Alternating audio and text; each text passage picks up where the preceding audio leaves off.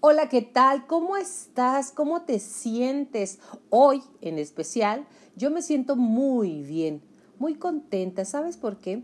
Porque tengo un programa muy especial para ti, una invitada muy especial, de verdad, que viene a darnos un testimonio de vida increíble. Increíble para aquellas personas que no creen que pueda llegar una relación a ese grado. ¿Por qué te digo esto?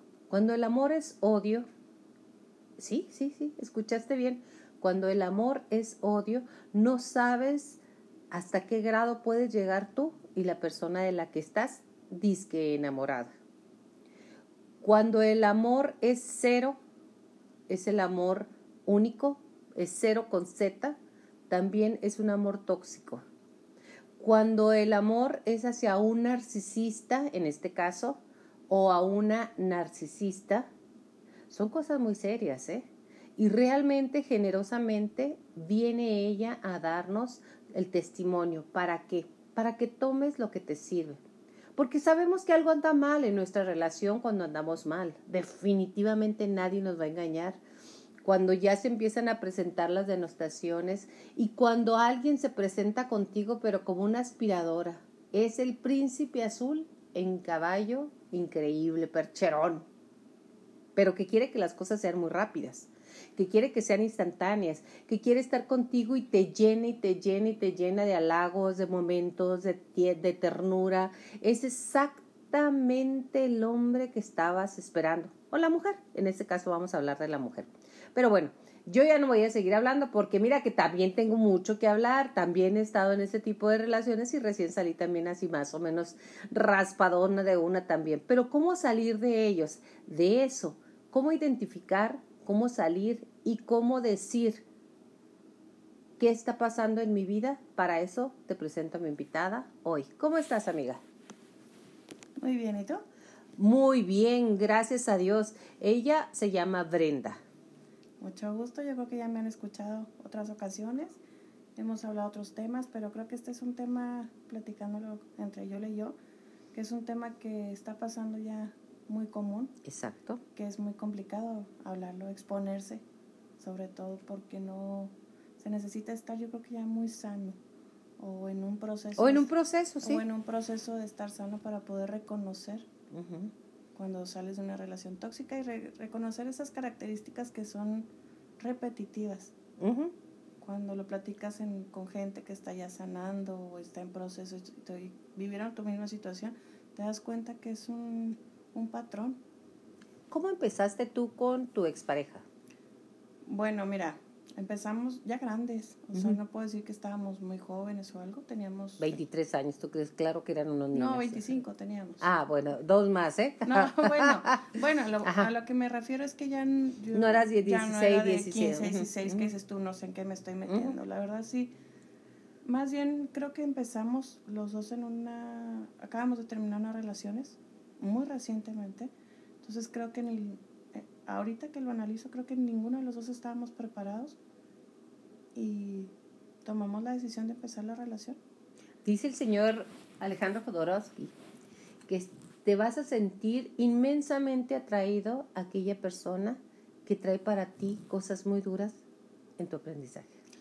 Sí, sí, fueron, estuve con esa persona 15 años y la verdad que de principio a fin fue mi maestro, porque así como me enseñó cosas buenas, vivimos momentos buenos, hubo momentos que de verdad. De terror. De terror y que no se los deseo a nadie. Ok, lo conoces, pero él para empezar te habla maravillas de su exnovia. Ah, claro. ¿Cuáles eran esas maravillas? Claro, pues ya sabes, él acaba de terminar su relación y pues ya sabes, este, la mujer estaba loca, este, lo dejó en la calle, lo habían corrido de la casa, este, lo engañaba, se metía con todo mundo, entonces pues el pobre, o sea, él la quería mucho y él la mantenía, él trabajaba y pues ella lo dejó sin nada. Entonces, la víctima. Claro, claro, o sea, ahorita, lo, ahorita ya que te lo puedo decir, pero en ese momento yo decía, ¿qué onda con esa? Sí, tan buena gente que es. él es bien alegre, él, es bien fiestero, o sea, la verdad te voy a, como te digo, de entrada se presentó con, como el príncipe. claro, como. El hombre alegre, este teníamos todo lo perfecto, o sea, ya trabajaba él, ya tenía, ya estábamos como ya en una relación un poquito más formal, tan formal que fue muy rápido todo. En menos de seis meses yo ya tenía un anillo para casarnos. Un anillo de compromiso. Así es. Y obviamente tenías en tu corazón una ternura hacia él No, por todo que- lo que vivió. Claro, yo decía, pobre hombre, y luego este, él venía a salir en una relación donde había una niña que no era de él, pero pues se la había criado, entonces cuenta que era, yo le veía esa parte paternal de, es que sí, es que Fantástica. extraño mucho, aunque no era mi hija, la extraño mucho. Y yo decía, no, bueno, o sea, todavía que ella le, le hizo la vida imposible. él Le cuidaba. Le cuidaba a la niña. Ah, pues sí, claro, él me decía, es que yo voy a la junta de, las ni- de la niña a la escuela porque ella no puede ir. Haz de cuenta, yo decía, bueno, este hombre es paternal, me consentía mucho. Alegre. Sí, Muy- claro. Este, sí, él, él viajaba, entonces cuando llegaba, de cuenta, eran, vamos a comer, vamos al cine, o sea, era, haz de cuenta, yo me sentía... La princesa, la princesa, Caramelo. pues. sí, claro, entonces, obvio que en mi casa, pues también están así como que, Brenda, pues si acabas de terminar con tu relación, o sea, y luego, luego ya llegó alguien, pero de alguna u otra forma su carácter ¿Te ganó? o la cara que él me daba, Ujú. se la dio también a mi familia. Y es la cara que tú necesitabas ver. Claro, porque, Porque yo... el narcisista Ajá, te lee cuáles son tus necesidades totalmente, y las de mi familia. y las de tu familia. Porque supo llegarle a mi papá, a mi mamá, a mis hermanos, o sea, se convirtió en, en el El perfecto. perfecto. Ajá. Ujú. En un momento así era. Entonces Ajá. tú ya para los seis meses ya tenías anillo. Sí. Y me deja todo el anillo.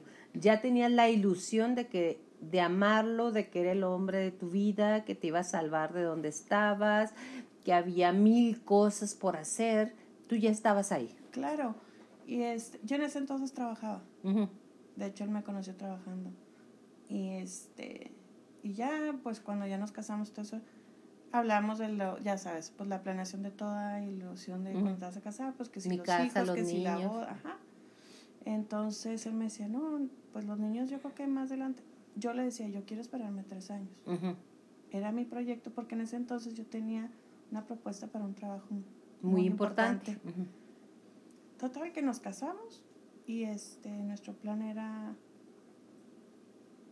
pues yo creo como que viajar y tener una relación total que a los cuatro meses quedó embarazada. Ok. ¿Por qué? Porque no quería que nos cuidáramos. Este, Desde ahí empieza el control Claro. y empieza a, no a ves, esclavitud. ¿eh? No, no, lo ves. porque yo decía, Por eso es, es- este programa, no lo ves. No, no lo veía. Y este quedó embarazada. Quedó embarazada y una semana después me dicen que tengo el trabajo que Oh. tanto había esperado. Al cual renuncié. Claro. Renuncié ¿por qué? Porque tuvimos una plática y él venía de una relación familiar. Donde su mamá trabajaba todo el tiempo, su papá trabajaba todo el tiempo y él me decía que él le gustaría que como él viajaba mucho, que yo me quedara en la casa Ujú. para que mis hijos, nos, nuestros hijos pues no crecieran en guarderías o crecieran como él que iban y lo dejaban en... Con los familias o Mm, demás. No, lo dejaban, bueno, en la. Guay, no sé cómo explicarlo. Como en, un En club un de- centro club En un deportivo. club deportivo lo dejaban toda la tarde y lo recogían a las 9 de la noche. Ok.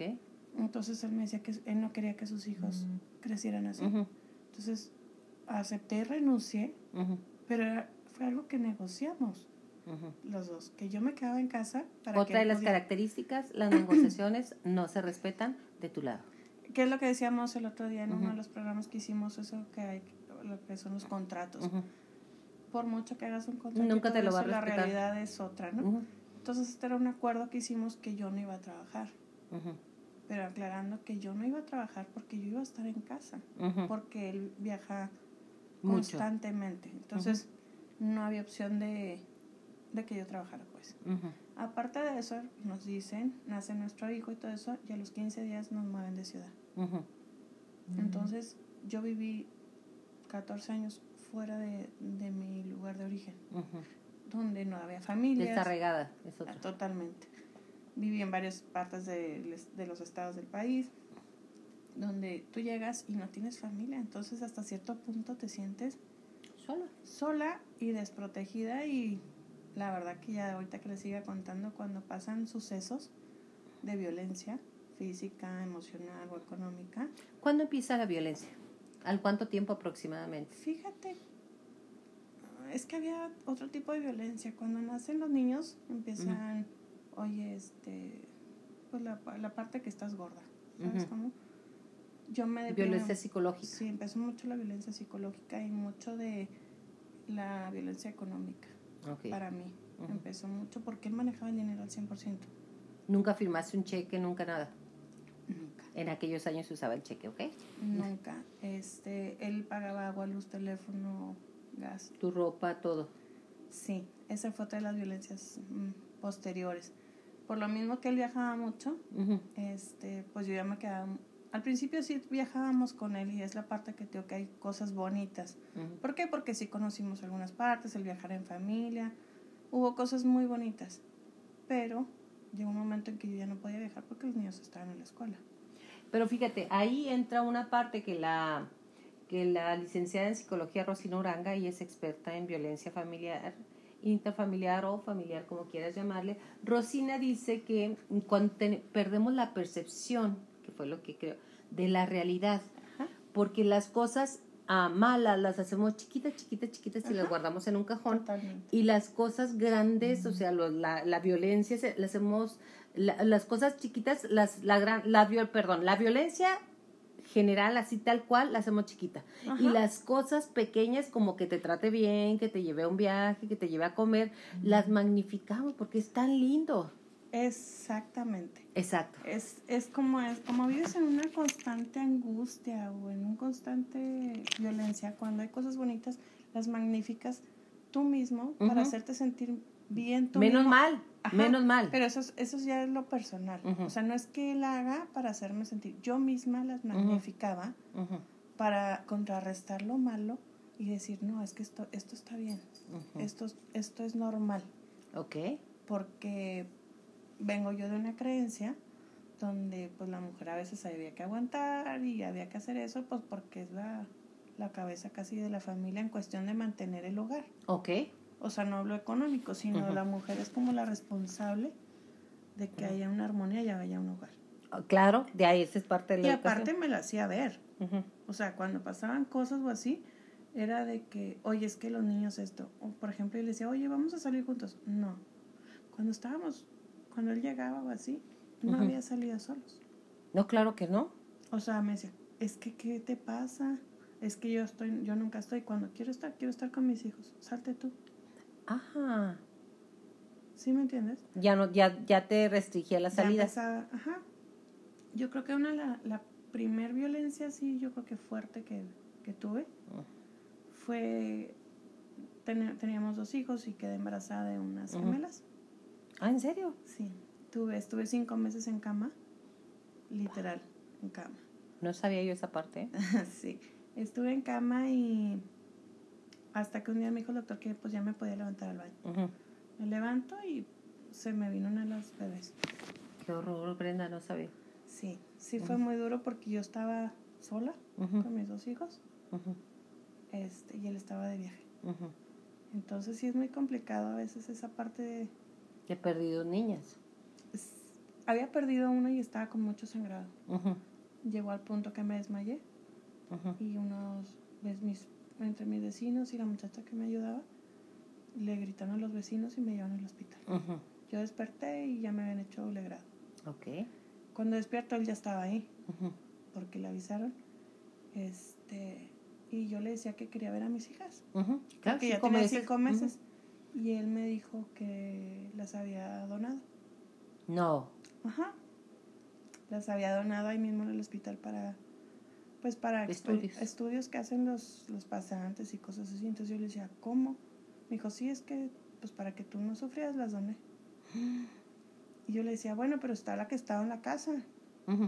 Y yo, lo, como no supe, la señora que me ayudó la envolvió en una sábana y se la entregó a mis vecinos. Entonces ese bebé también llegó al hospital. Ok, y también se perdió. Ya iba perdido porque ya lo había arrojado. Sí, pero se perdió su, su cuerpo, su, ajá, su feto, como dice él. Entonces, ¿hace cuánto te estoy diciendo que eso fue un viernes? Yo salgo el domingo al hospital y el lunes de la mañana me dice que ya se va de viaje. Oh, oh. Y se fue. Y me dijo, ahí está la muchacha, cualquier cosa pues me marcas. Y uno de mis hijos, el mayor, ya iba al kinder. El otro estaba en la casa y me dijo, oye, pues, pues hay que llevar al niño a la escuela. ¿Y cómo te vas a mover? Pues me moví. Me levanté. Y a llevar a mi hijo a la escuela, a recogerlo y hacer mi vida normal. Normal entre comillas. ¿Jamás volvió a ser normal? No. Entonces, pues sí, de repente a mí me daban ataques de pues llorar, ¿no? Fueron cinco meses de estar acostada pensando nada más en que, que ellas estuvieran bien. Y cada que lloraba, se enojaba. ¿En serio te prohibía llorar? te decía, ¿qué ganas con llorar? Esa es también una de las, ¿qué ganas con llorar? ¿Arreglas algo? Me decía, ya están muertas. ¿Qué ganas con llorar? ya, ya, ya se murieron ya. Ahí tienes a dos y atiéndalos. Otro de los tips narcisistas. Sí, entonces, digo, yo creo que ahí fue, ya cuando ahora que me estuve tratando, yo creo que fue una de las principales cosas que decía yo. De violencia. ¿Cómo no voy a llorar a mis hijas? Y todavía te puedo decir, todavía hasta el día de hoy, me acuerdo y mira, se me quiebra la voz. ¿Por qué? Porque eran unas hijas que yo deseaba mucho. Y no pude, hasta hace un año, pude hacer el duelo. Pude cerrar ese ciclo. Ya cuando estuve ya en tratamientos y todo, pude cerrar ese ciclo que yo todavía tenía abierto. Pero, déjate cuento, pierdo esos bebés, seis meses después vuelvo a quedar embarazada. Wow. Y lo mismo, a la cama otra vez, tres meses y lo pierdo. Mm. Entonces se cuenta que fueron dos duelos muy seguidos. Ajá. En un año perdí tres hijos. Ajá. Tres, porque eran dos niños. Y igual me hizo lo mismo. ¿Para qué lloras? Hay que levantarse y no pasa nada. Y lo seguí. Negación, otro de los tips. Sí, yo decía, bueno, pues sí es cierto, ya está.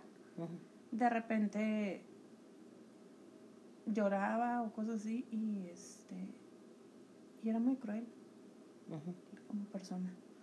Otra de las causas que muchos de los narcisistas o la mayoría tienen comportamientos muy, muy, muy iguales es minimizar tu dolor, número uno. Número dos, no estar contigo cuando te sientes en el hoyo emocional, jamás, porque no tienes derecho que estén contigo. No. No. No, porque eso no es importante. No. Eso, pues, todo, a cualquiera le puede pasar y no es la excepción y órale adelante. Sí, sí, sí, o sea, no van a estar contigo. No, no, y, y, y, y si tú estás triste o algo, pues tú resuélvelo. Tú resuélvelo. Esa, esa, es una frase que, ¿tienes problemas? Resuélvelos. Sí, así como, bueno, pasa eso y pues ya empieza... Cuando yo lo conozco, él era muy alegre, muy fiestero y todo eso, obvio, tomaba. Pero pues yo lo veía así. Era alegre, era alegre. Ajá. Y decía, qué padre. Es, si te, hasta ahorita, el día de hoy, te puedo decir, es una persona muy simpática. Si tú la conoces, la cara que da, es una persona muy simpática. Yo conocí la otra cara que no da. Claro. Conforme fue pasando los años de nuestro matrimonio, nos fuimos moviendo de ciudad y todo eso. Y empezaban a haber señales de infidelidades. Por lo mismo que viajaba y todo eso, o sea, mensajitos, este, llamadas. Hubo un tiempo que... Mensajes para ti, porque eso nunca faltan. Hubo un tiempo en que, ajá, hubo un tiempo en que él empezó a viajar al extranjero y de repente me hablaban a mí a la casa. De la misma ciudad en la que estaba él en el extranjero. Está conmigo. Claro, eso, eso. Y claro que yo le decía, oye, ¿dónde estás? Que sé que me dice, estás loca. ¿Quién te va a estar hablando? Pues, Percepción errónea de la realidad. O sea, estás loca es uno de los tips más fuertes. y yo decía, es que me están hablando. O sea, me hablan a la casa. Es que es gente que no nos quiere ver felices. Sí, me explico. Y me volteaba todo de una forma perfecta. Pero perfecta al grado tal de sentirme, decía yo, es que si estoy tiene razón, tiene es que de verdad que celosa soy. Yo si algo tenía antes de esa relación con él. ¿No era celosa? Es que soy cero, era cero celosa. Claro. Cero, ¿eh? O sea, uh que yo misma le decía, oye, no manches, mira esa muchacha que guapa. Yo era de ese tipo. Y con él, haz de cuenta, llegó un momento que sí reconozco que me volví una celosa. Patológica. Sí, pero es que ya era, ya era por demás. Lo que pasa es que no es por tu justificación. Yo he leído un poco de eso y he vivido mucho. Eh, parte de sentirse necesitados y perseguidos como si fueran del FBI es otra de las características del narcisista. O sea, te hacen que tú seas más inteligente que el FBI y logres captar todas las señales que ellos mismos dejan. Ajá. ¿Para qué? Para decirte que estás loca y voltearte todo. Y te lo crees. Ah, claro, claro. No, yo me lo creía. Total que pasan los años, nos cambiamos de ciudad. Este, algo que me pasó Ujú, con el conforme iban pasando los años, ujú. empecé yo a dejar a mis amistades. Claro. Mis Aislarte. amistades de toda la vida, decir, por ejemplo, decía, tengo amigas que ya ahorita gracias a Dios recuperé. Ujú. Recuperé, más, más bien no, no puedo decir recuperé porque Nunca bien las nunca perdiste, perdí. más bien tú te Más bien separaste. vol- volví a estar en contacto con ellas y ellas me decían, es que cuando estábamos contigo, No o eras sea, tú. dice, no lo aguantábamos. Y no eras tú. Me dijo, y no eras tú, o sea, tú siempre estabas alerta, eso me dice, llegó un momento en que ya no eras. Bye bye, dices. Ajá. Me dice, y él te fue de una forma u otra alejando de nosotros. Y sí, ahora lo entiendo. ¿Por qué? Porque hace cuando mi círculo de amistades eran sus amigos, las esposas de sus amigos, su familia y las amistades. Porque, por ejemplo, cuando nos cambiamos de ciudad, yo soy muy amiguera. Tú me conoces. Sí, claro. Este, no me cuesta mucho hacer amigos y amigas y de todo tipo. Entonces empezaba a invitarlas a la casa y de repente se empezaron a alejar. No entendía por qué, decía, bueno, y me decía, es que quién sabe qué les hiciste, quién sabe qué. Eres tú, claro. Ahora, ahora que platico con esas personas me decían, no, Brenda, es que, por ejemplo, dos amigas me decían, es que él nos empezaba a mandar mensajes que si salíamos, que si No. que quería platicar con nosotros, que porque tú estabas loca, que nos invitaba así lugares. Pero Fíjate ¿sí me explico? después Me dice, entonces te queríamos tanto que mejor no que preferimos alejarnos de ti porque tú estabas cegada. Sí, Y si te decíamos no nos ibas a creer. Es- era- seguramente dice no. me dice, y era lógico. Y yo le decía, es que ¿por qué no me dijiste en ese tiempo? Me dice, No no, nos creído, hubieras creído. no habías A- creído. Ahora que estás ya en este proceso, nos crees, porque ya lo conoces, él ya te dio la cara que nosotros. Conocí. conocíamos. Me dice, pero en ese entonces tú te hubieras cegado. Y efectivamente. Claro que te había cegado. Bueno, pasan los años y digo, mi círculo de amistades era nada más por sus amigos, ¿no? Y este, me engañó infinidad de veces. Uh, sí. Perdoné. Es que el otro era el tema que decíamos, es que una infidelidad no se perdona. Yo siento que yo sí lo perdonaba. Es que realmente Yo estaba sé. trabajada para eso. Ajá. O sea, yo decía yo, y como me volteaba todo, decía yo, es que cómo no le voy a perdonar infidelidad si yo soy la causante que él me fuera infiel. Claro, porque yo estoy gorda, Yo porque estoy no lo quise seguir a la ciudad de no sé dónde, o sea, Ajá. estoy fea, o sea, ya te hizo Y creer todo. aparte, aparte, esa parte, no sé si ayudó mucho a que yo no tenía, real- o sea, tenía muchos amigos, muchas amigas, Pero no sí, tenía raíz. pero yo sentía que estaba sola. Entonces hasta si me enojaba, pues no tenía dónde correr. No estaba la casa de mi hermana, la casa de... Y por mucho que Y a- te corría de la casa.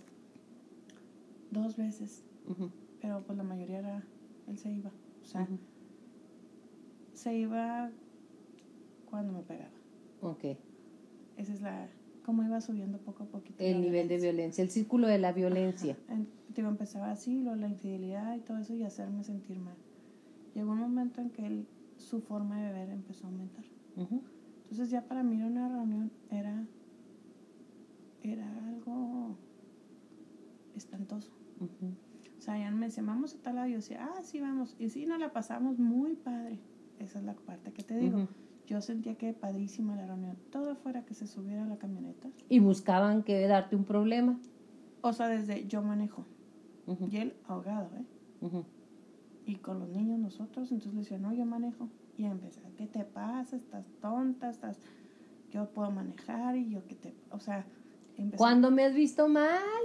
Y ahí empezó de manazo, Ujú, el cállate.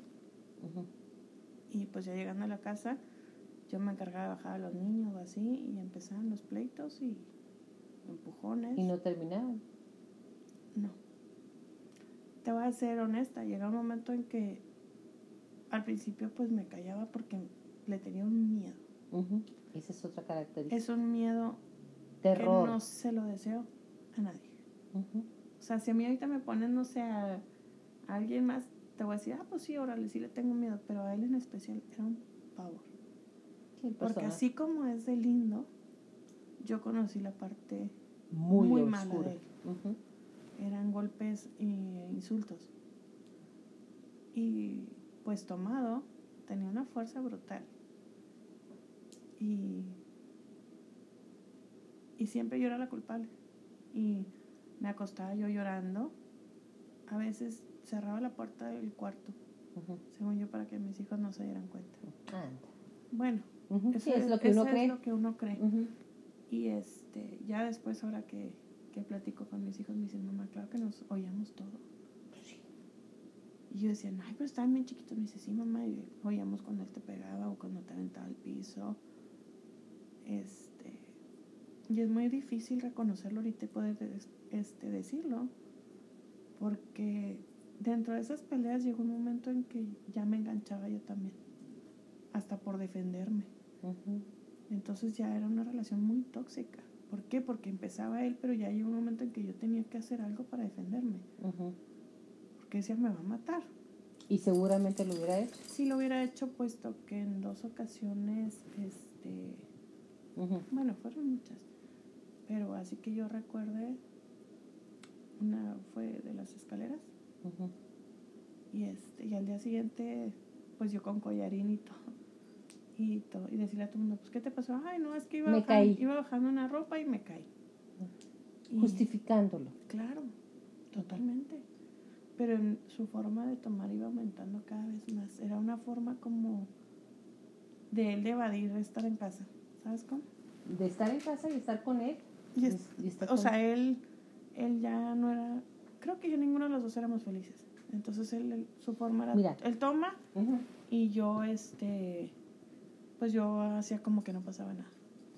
O sea, era una forma de ser infeliz siendo feliz. O sea, es, o sea, es una dualidad. O sea, eres infeliz, pero eres feliz. O sea, es la felicidad que mucha gente busca. Entonces llegó un punto en que ya salíamos a reuniones. Yo, como hemos estado aquí, o sea, una, te tomas una copa, dos, sí, una reunión. Ya, ya. Pero, pues cuando salía yo con él, llegó un momento en que yo ya no tomaba nada. Nada. ¿Por qué? Porque yo ya sabía que yo iba a tener que manejar, que yo tenía que llegar a acostar niños, que yo tenía que... Que defenderte. Exacto. A ese punto llegué a decir, no sé qué me espera en casa. Más bien si sabías que te esperaba. Ajá, pero no... Eh, o sea, sabía que iba a haber algo, pero como cada vez era diferente, yo ya no sabía qué esperar. ¿Sí me explico? O sea, sabía que iba a pasar algo, pero no qué. Sí. Entonces llegó un momento en que otra de las agresiones es que eres muy aburrida, es que ya me aburro contigo, es que por eso no quiero salir contigo, porque tú ya no tomas. Y tú cuando tomas eres bien alegre. O sea, él decía que yo necesitaba tomar. Era su espejo. Ajá, que yo necesitaba tomar para estar alegre. Y que me ha vuelto una persona muy amargada. Entonces, y que... Llegó un momento que fue tanta su agresión a decirme el grado tal que no servía ni como mujer. Claro. Pero ahí te va la parte. Después de que había esas peleas fuertes, muy fuertes, llegaba un momento en que lo resolvía con la parte sexual. Con un muy buen sexo. Ajá. Claro, lleno de adrenalina, era un sexo excelente. Ajá. Que yo en su momento, ahorita lo entiendo que también es una de las partes de las características del narcisista. Ajá, pero yo en su momento no lo veía en su momento decía, bueno, es que sí me quiere. O sea, en el fondo sí me quiere. Sí, y que me quiere y todo eso. Y al día siguiente no se acordaba de, nada. De nada, Yula. Como si nada hubiera pasado. Se levanta lo, yo en la cocina golpeada, o así, lo, hola mi amor, qué buenos días. Oye, ¿qué vamos a desayunar? Oye, ¿qué te parece si hoy te invito a comer y que vamos y te compro quién sé qué? Como si nada pasara, o sea. O sea, como si nada según él no se acordaba, pero, pero se hacía. Pero te invito a comer, ¿qué quieres que te compre? Que, o sea, flores, de todo. Entonces yo decía, al principio decía, no se acuerda, estaba tan tomado. Ya después, con los años, decía ¿Sabías que era una estrategia? es una estrategia. Claro que se acuerda, ¿por qué? Porque si eso fuera todos los días, amanecería queriendo ir a comer o queriendo ir a, cenar. ¿Sí me entiendes? Pero era específicamente después de que había hecho eso. Y lo justificaba con que no me acuerdo, estaba tomando. ¿Cuáles fueron las lesiones más severas que tuviste? Aparte de las emocionales, que esas tardan mucho en sanar. Pues fueron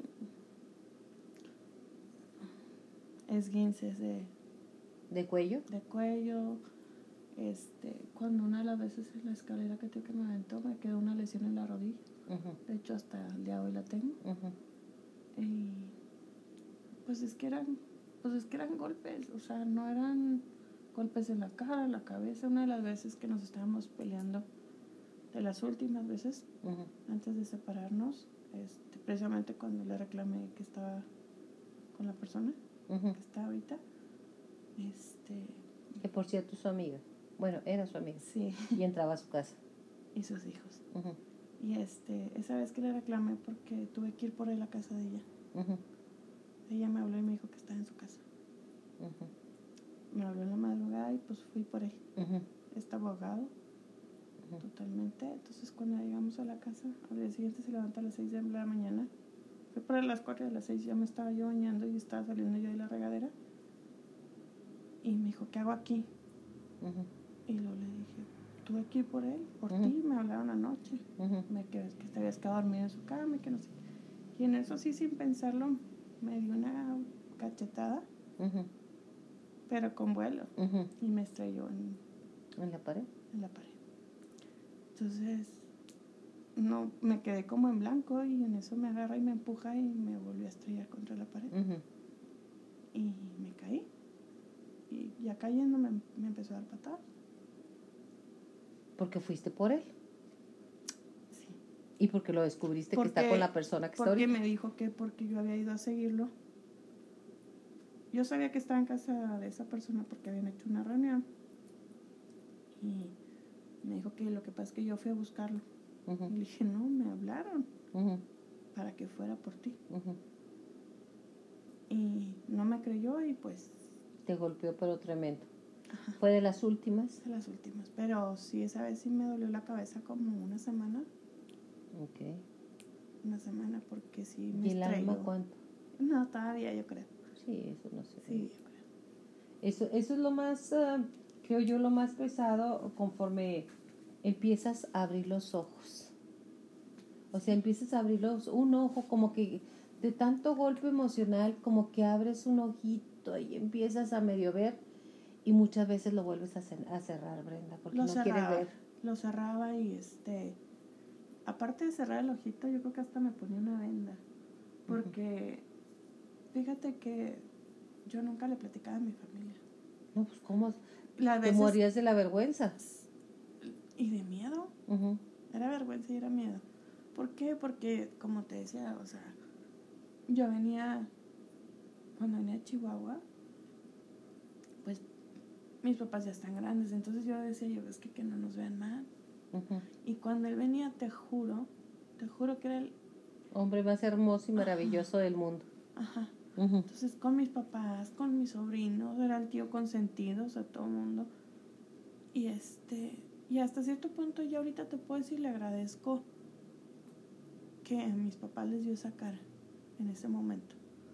En ese momento, ¿por qué? Porque mis papás estaban tranquilos y no los tuve con la angustia.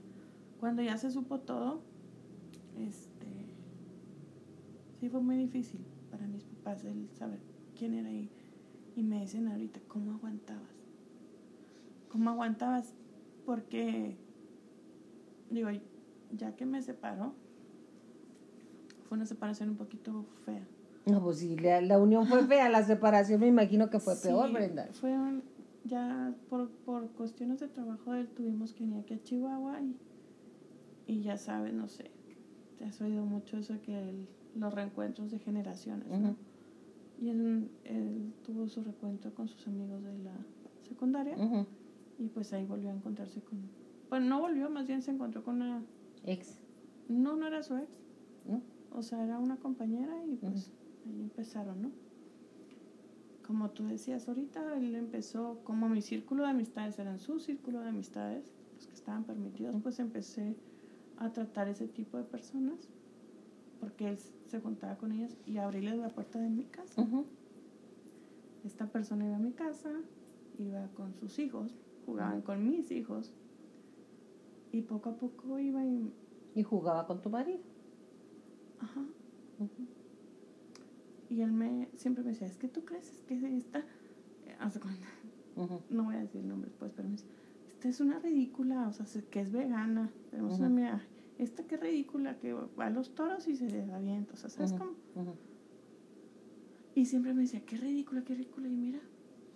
O sea, siempre te la traía la plática pero, para que tú tuvieras dudas y a la vez estuvieras celosa de ella, porque aunque qué ridícula era traértela al frente. Ajá.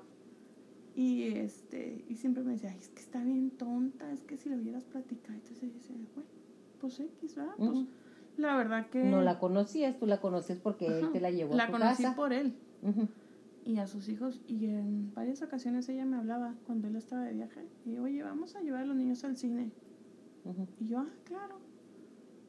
Pues yo no tenía amigas, yo volví a Chihuahua sin amigas. Y apenas estaba entre queriendo contactar a mis amigas y que no. Y este, bueno, total que, digo, pasa eso, pues el día que me doy cuenta, este, los encuentro saliendo a casa de ella.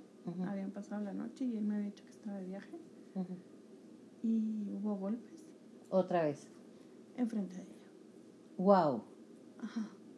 Y es lo que yo digo, híjole, pues si ella vio eso y no, no se dio cuenta. Ella vio eso al igual que tú, está ciega y es un trabajo. Realmente el narcisista es una persona, independientemente de los valores de ella, ¿eh? estoy hablando en este caso de lo que yo sé, de la, es una persona con tan poco valor personal que hasta con su sobrina se metió, o sea, con su hijada, ¿verdad? Por ahí. Con su hijada que estuvo en tu casa, o sea, la encontraste en tu cama con su hijada. ¿Qué valores? Ninguno, ninguno. Yo sé que es duro. Muy duro. Muy duro porque en esa ocasión que tú dices, este, yo no lo podía entender, que, que era alguien que vivía en mi casa, que era como, se supone, nuestra que su hija. o sea, o sea, ante Dios es nuestra hija. Y, y se lo vendió tan bien que el día que, los, que pasó todo eso, ella también me decía, es que estás loca. Es que él te, ya no te quiere porque estás loca y estás gorda. Claro. Este, a todo esto, Yola, cada, por ejemplo, esta ocasión o que, comentas, mis hijos iban dando cuenta. Y yo pensaba que no se daban cuenta. Entonces, yo ahorita que, me, que ya puedo platicar con ellos, ya no como... Yo, yo soy, soy de la creencia que yo soy mamá, soy amiga, pero a esa línea sí la tengo muy marcada. O sea, ni soy totalmente mamá, ni soy nada más amiga. Entonces, ya con ellos en este proceso que nos hemos sonado los tres, porque mis hijos también fueron a terapia, este, me he podido sentar con ellos y decirme, oye mamá, es que, ¿qué hacías con él? O sea, ya como plática. Oye mamá, ¿te acuerdas cuando mi papá hacía esto y esto y esto? Ay, no mamá, qué bueno. O por ejemplo, un domingo nos quedamos en la cama y estábamos viendo películas y empezó una película que a su papá le gusta. Ay, no mamá, cámbiale porque te acuerdas quemar de lágrimas era mi papá, qué aburrida. ¿Sí me entiendes? Entonces ya ellos empiezan a expresar lo que vivieron, lo que sentían, pero que en su momento callaban. ¿Y por qué? Porque yo callaba. Eh, yo era su ejemplo. Si yo no abría la boca, si yo no me defendía, pues ellos tampoco. Para ellos era normal. De hecho, sí me dice mi hijo, mamá, es que porque aguantabas que mi papá te pegara. Cuando me hicieron esa pregunta. ¿Y por qué aguantabas? lo justifico, perdón. Este, lo que te comentaba ahorita antes de empezar, uno lo, uno lo, piensa que es amor, pero con el tiempo te das cuenta que hay diferentes tipos de amor. Hay amor tóxico, hay un amor enfermizo, hay un amor basado en miedo. Y no es el amor tradicional, el, que te da protección, el que te da estabilidad. El que viste con tu familia. Ajá, porque puedo llegar a haber vivido con otros de mis parejas anteriores. Tan así que fíjate que pasa el tiempo, bueno, me separo de él y nuestro divorcio sí fue complicado. ¿Por qué? Porque ese día que te comento... Que los viste saliendo o regresando a donde nos quedamos cuando yo me metí, que los viste saliendo de casa de, de esta chica o esta señora o de esta amiga. No, amiga no. Bueno, era, era conocida, pero amiga vamos a decirlo, porque entraba a tu casa, iba al cine, o sea, era tu amiga, sí, y sus hijos también, o sea, era una amiga que, que estaba bastante enferma, porque pues iba por lo que iba. Claro. Y, y como después lo entendí, pues fue para tantear terreno, ¿no? A ver qué tan fuerte estabas. y este, pero está bien, digo, yo ahorita con esta, este proceso, cada quien seremos de alguna u otra forma. Yo también me he dedicado un poquito más a lo a la parte de Dios, acercarme en ese vacío que yo tenía. Y este, y ahorita sí te puedo decir que Dios sabe por qué lo hizo. Porque me qué bueno, gracias a Dios. Hoy Hoy precisamente la mañana que estábamos platicando el tema que a lo mejor íbamos a hablar, este, fíjate que me metí en el Face y me llegó un video. Porque decía, es que sí voy a poder decir, sí voy a poder reconocer ante un micrófono todo lo que viví, toda esta violencia. Te lo agradezco y el público lo va a agradecer más. Y este, y me encontré con un video muy bonito. ¿Qué dice? Que decía que, que Dios no te puso en este camino que lo tomes como una experiencia y que el infiel jamás va a poder ser feliz. No, no lo es. ¿Por qué? Porque en su conciencia, en, algo, en alguna parte de su cabeza de tener poquita conciencia, siempre va a estar la etiqueta de que él destruyó una familia. Y por más que yo quiera evadir la situación y todo eso, sus hijos están dañados. Los dañó él, no yo. Bueno, los dos en este caso por una relación tóxica, pero en este. O sea, pero la ya parte de, la infidelidad. Ah, de la infidelidad, sí. Es que el, el video era de la parte de, infidelidad, no de una relación tóxica. Y decía que Dios te separó de, de esa persona. Gracias a Dios. Ajá, porque te salvó. Y que si esa persona está con, con una persona que se pudo meter en un matrimonio y que ahorita a los cuatro vientos digan que Dios los bendice, no es así. Dios nunca va a bendecir una relación en base a la destrucción de otra. Sí, yo también creo que la felicidad no puede estar fincada en la, en la infelicidad de otra persona. Y no hablo nada más de mí. ¿eh? Ah, no, no, en general. no, no, hablo, hablo de pareja, no nomás la, la infelicidad que me hizo a mí. O sea, él jamás va a poder... Ser feliz jamás. Ser feliz, porque lo más preciado que yo creo que todos tenemos son nuestros hijos. Entonces, si algo yo le he de reconocer es que era buen padre hasta cierto punto. Dentro de lo que Dentro de lo que cabe, les daba calidad de tiempo a veces a los niños. Entonces, sí era buen padre. Después del divorcio es otra cosa. este, salió Chucky. Salió el Chucky que no conocía. Como papá. Maltrata a los niños, ajá. Los maltrata en la parte psicológica. Esa parte, yo creo que es un divorcio como lo decíamos, es de dos. Pero el usar a los hijos yo esa parte de él no la conocía. Esa parte de esa maldad no la conocía. ¿Por qué? Porque lo que él hacía conmigo, ese maltrato psicológico, ahora lo hace con Como ya no estoy yo expuesta a él. Gracias a Dios. Sí, él lo está haciendo ahorita con los hijos. Que les dice que son unos malagradecidos, que son unos interesados, que nomás lo quieren por su dinero. Obvio que no son, no es, no sé si son palabras de él o no, pero él no los ve. Él, lo dice. Él se los va a saber a ellos. Este mm, siempre está reclamándoles que su mamá se mete con todo el mundo, que su mamá está loca. O sea, siempre es estar hablando. Es como, fíjate que ya lo entendí ahorita, es como una forma de quererme agredir a mí. A través de ellos. a través de los niños. Sí, porque tu máximo amor pues son tus hijos. Exacto.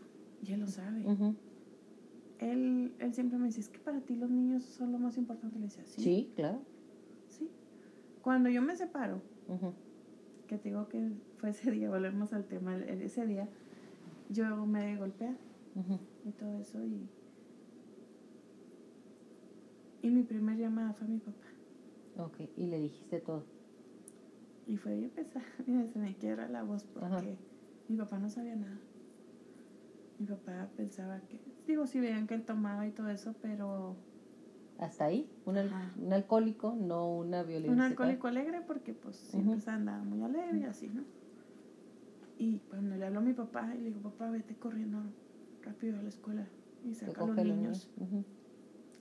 Y ahí me dijo, ¿qué pasó? Le dije, tú vete y yo te veo ahí. Y me dice, ¿qué pasó? Le dije, papá, Paulina me acaba de, de, de pegar. Ajá. Ok. Y este. Ya se cuenta que cuando ya le digo, me dice, me colgó. Me acuerdo que yo, salí corriendo a la escuela de mis hijos y ya estaba mi papá ahí. Y para ese entonces mi papá ya había hablado a la policía. Ya había hablado a la policía, qué bueno, ¿eh? Sí, porque yo no lo hubiera hecho. No, estabas demasiado ciega. Totalmente ciega. Entonces, ya, digo, pasa todo esto, Yola, y me llevan a fiscalía. ¿A qué te revisen? Tenía golpes, parte médico y toda esta parte. Y desde ahí se hizo una guerra campal contra mí. Este, todo el mundo me dejó de hablar, sus amigos, su familia, para ellos yo era la loca, la enferma. Este, yo hasta el día de hoy no sé nada de su familia. Y su familia no se acerca a mis hijos, no los busca. Nada. Mejor.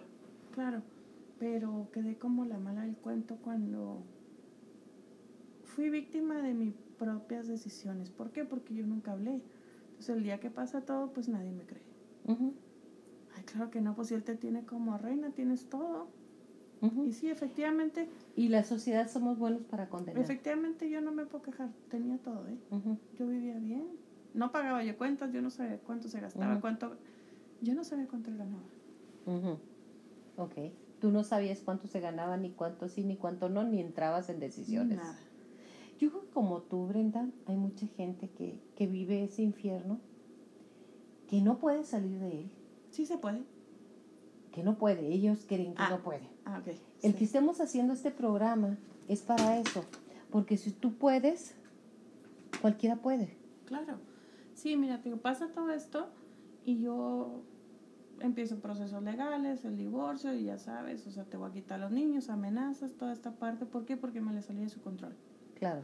Que volvemos al tema, cuando te sales del control de una persona, te, te conviertes en enemiga. Te voy a quitar los niños, te voy a quitar a los hijos. El dinero, todo. El dinero, te bajar en la calle. Pues gracias a Dios me topé con buenos abogados. ¿Y con tu este, familia? No, claro. Si no hubiera sido por mi papá ese día, yo todavía estaría ahí. Ese día me dijo, papá, tú de mi casa no vuelves a salir. Ok. Este, y me dijo, ¿y si te vas? Te vas sin los niños. Claro, porque los niños... Ajá. O sea, mi papá fue la primera vez, yo creo que me ha hablado tan duro pero que se lo agradezco que lo hizo. Parte de mi proceso, eso es la separación. Por ley tuve que ir a terapia, a terapias psicológicas, este, para que se quedaran en el expediente. En el CAPSI. En el CAPSI aquí en Chihuahua. Este, y ahí fue donde empecé yo a detectar que era una persona codependiente, que era, estaba con una persona enferma. este, acudía a pláticas de Alanón que son para las familias de alcohólicos, que aunque yo ya no estaba en esa relación, yo necesitaba entender. ¿Qué pasó? ¿Qué, pasó conmigo? ¿Dónde estaba yo? conmigo y qué pasó con mis hijos y en qué relación estaba yo? Primera, porque para poder cortar ese cordón que tenía. Y segunda, para no volver a repetir patrones y volver a buscar una persona así. Necesitaba saber las características que encajaron perfectamente cuando me las dieron este, fui a muchos cursos de, de autoestima porque cuando estaba con él estaba muy gorda. Pero no es tanto la autoestima, es que te acabaron parte de tu seguridad, porque ese es el proceso de destrucción económica, moral y física. Sí, yo pesaba 90 kilos era una bola. Y pues entre más estaba gorda, pues más, me sentía mal y más me sentía yo fea y yo más me sentía, pues decía, por eso me dejaron. Pero en todo este proceso bajé como 25 kilos. Es que no es fácil. Bueno, ya los estoy subiendo. No, no, pero ya ah, los estás bajando. No, pero fue, te digo, fue un proceso muy complicado. ¿Por qué? Porque te vas topando con que tú eres la responsable de tu felicidad, nadie te va a querer más ¿Que tú? si tú no te quieres. Yo, yo decía yo, es que nadie me va a querer. Bueno, sí, efectivamente. Nadie me hubiera querido en esas condiciones que yo estaba. Y en esa, ni- o a lo mejor me hubiera topado con alguien que estuviera en esa misma vibración y, Y hubiera repetido mismo, el mismo patrón, que me pasó cuando empecé con esta persona. Exacto. Entonces, Pero fíjate, cómo dentro de un cuadro, en este caso fue agresivo abierto, pero hay pasivos agresivos. Aquel que te hace creer que tú tienes la culpa de todo, bien, mal o de la mitad, o por tu culpa te pasan las cosas, es, estás en una relación violenta. No, de hecho a mí hasta el día de hoy, después de ya divorciados y años y, y todo eso, a mí me siguen culpando que yo, yo fui la culpable que, porque cuando nos separamos, se puso en modo víctima de, Tremendo, claro. Te voy a decir el grado tal lo que hizo. Para que no caigan mujeres en ese chantaje. Exacto, O hombres, Esta es la idea. hombres no caigan en esos chantajes. Él gana muy bien. Se fue a vivir en una vecindad. Literal. Para que vieran cómo, cómo vive. En una vecindad con un colchón, una parrillita y luego les mandaba fotos a los niños. Es que aquí vivo. Oye, es que necesito, a ver si tú le puedes decir a tu mamá si me manda una cobija. A mí me escribía, oye, préstame una cafetera, es que tengo mucho frío. O sea, pero mandaba fotos. Y claro que a la par, esta persona con la que se fue, fue una guerra muy, muy complicada, a la cual yo, gracias a Dios, hasta el día de hoy no voy a caer porque soy una dama. Esa es la diferencia que yo siempre he dicho. Yo era la señora y no voy a caer en sus Y sigue siendo la señora. Sí, claro. No de él, pero sí de la señora. Sí. ¿Y por qué? Porque publican de que una mujer mantenida, una mujer que se mantiene y nomás espera el sueldo de un hombre, y la mujer que es una floja por estar en casa y no trabaja, y que la mujer, ya sabes, Las estas- agresivas, sí, sí, la- las, dire- las indirectas muy directas. Ajá, entonces yo decía, ok, así te la está vendiendo como que yo estaba en casa y yo no quería hacer nada, y yo era una floja y todo eso, cuando nuestro acuerdo Fue ese. fue ese desde un principio, desde que nació nuestro primer hijo. Y eso no se lo va a decir. No. Y no le va a decir todos los acuerdos, eso de que... Mira, por ejemplo, uno de los acuerdos es eh, si a ti que te prometió serte fiel en lo próspero y en lo adverso, en la salud, en la enfermedad, de que amarte y respetarte por todos los días de tu vida, no te lo cumplió, aquella persona menos, a quien sea menos, si a ti no te lo no se lo está cumpliendo a él mismo. No, no, claro que no. O sea, yo ya no sé si a esa persona o esté después con otra o algo. es No más, ya no te interesa. No, de hecho no. Te voy a. Estamos dando testimonio de vida. No porque me duela o no porque yo esté queriendo hablar mal de esa persona. No, es un testimonio de vida para, para, que, sirva. para que persona. sirvan. Después de que te separas, vienen muchos chantajes. ¿Por qué? Porque te le saliste del control. Entonces vienen chantajes, después vienen amenazas. Te voy a dejar en la calle, te voy a dejar sin nada, te voy a quitar los hijos.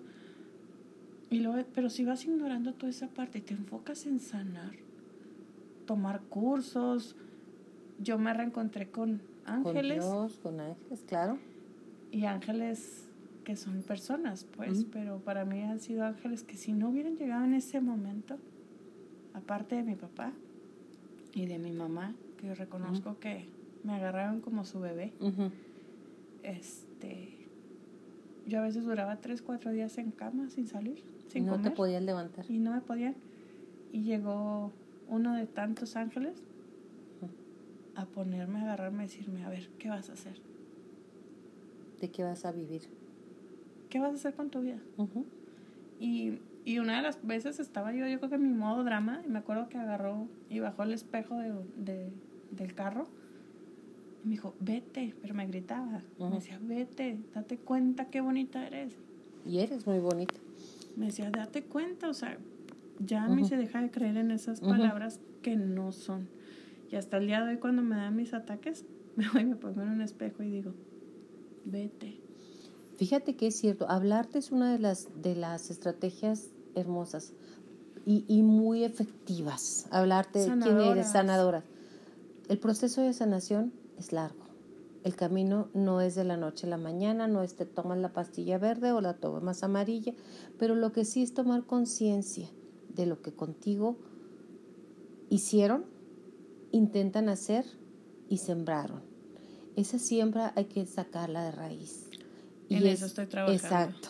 En ese, no te puedo decir estoy sana. No, no, no, no. Y yo creo que nunca nadie estamos sanos al 100%, pero mi enfoque. Mi enfoque y mi decisión de vida es estar sanando constantemente. Todos los días afrontamos cosas. Todos los días. Todos los días, desde en el trabajo, que si alguien te hizo algo y todo eso. Es un, es un trabajar constante en ti mismo. Y yo creo, y lo digo abiertamente, ha de haber alguien especial en este mundo. ¿Para ti? Para mí. Claro. Pero mientras esa persona llegue, que digo yo en mi, deseo. en mi creencia. Yo lo deseo también. Yo lo deseo para y ti. confían que sí. Este, yo digo que los tiempos de Dios son perfectos y ahorita es mi tiempo de sanar. ¿Por qué? Porque si llega en algún momento otra persona, quiero estar sana yo para poderle ofrecer una persona sana. Y, y, lo que lo que soy luego es lo que voy a traer. Entonces, lo que sí quiero con este testimonio es que se puede. Se agarra uno de donde puede. Pero sí se puede. La cosa es es tomar la decisión. Porque a mí me toca ir a veces, ya ahorita me han invitado a dar pláticas en el CAPSI. Precisamente, fíjate. Donde, donde, donde aprendió uno lo que era el proceso de la violencia. Y el otro día que fui, este, me topé con una señora que estaba el primer día que yo llegué. Y sigue estando igual. Tiene 20 años de casada. Y golpes, no puede. Y todo y me y sigue diciendo lo mismo que ella no puede salir porque no tiene dónde ir. Y yo digo pues es que cuando se ya quiere. son decisiones. Cuando se quiere se puede. Y cuando decides. es lo que yo le decía porque me dice es que cómo lo hiciste le dije veme ¿Cómo ¿Ah, me viste echa pedazos. Echa en el hoyo y veme ahorita. Le dije es decisión tuya y si yo lo y si lo hiciste tú lo puede hacer cualquiera.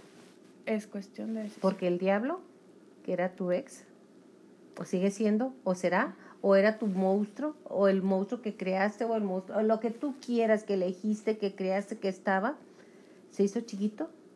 Y ahorita anda caminando. Pero Brenda, cada vez más grande y protegiendo a sus hijos. Sobre todo eso, yo, yo decidí sanar por mis hijos. Yo quiero que tengan una mamá sana, una mamá feliz, una mamá que no tenga rencores. ¿Por qué? Porque ir por la vida con recortes, con traumas y todo eso, pues lo vas, lo vas pasando con generaciones. ¿Y para qué? Y, ajá. Yo ahorita que te puedo decir, él viene cargando con muchas cosas de su familia. Y ahorita yo digo, yo, si yo soy la que tengo que romperlos, lo, de mis ancestros y sus ancestros, primeramente me Dios, voy a aventar esa lucha. Para eso le dije a mis hijos, soy una guerrera y esa lucha me la voy a aventar. Exacto. Por ellos. Pero yo creo que decidiendo, estando, queriendo, Dios te va a bendecir y te va a abrir las puertas. Ya me está bendiciendo. Siempre. Desde el momento en que, bueno, desde el momento en que uno sale, nace, está bendecida. Exactamente. Y las vivencias aquí están, si se puede. Te agradezco muchísimo el testimonio. Eh, yo creo que va a llegar a mucha gente, especialmente a mí. De corazón te lo agradezco me hizo recordar muchas cosas, me hizo enfocarme y lo más importante, me hizo agradecer que estás aquí. Nada que agradecer, yo les son testimonios y este, espero la experiencia, hay mucha, mucha gente que está viviendo esto y somos pocos los que podemos nos tener el valor de hablarlo. Entonces, los invito a que, a que lo hablen y cualquier cosa, pues aquí estamos. Igual siempre es bueno recurrir a quien, a, quien agárrate de donde puedas. Cuando estás en este proceso, de donde puedas. Es cierto, agárrate de donde puedas y lo más importante es saber que aquí en Mayola contigo te damos uh, eh, un correo electrónico, es uh, mayolacontigo.gmail.com para que te comuniques. Gracias Brenda, gracias Dios y aquí seguimos. Hasta la próxima.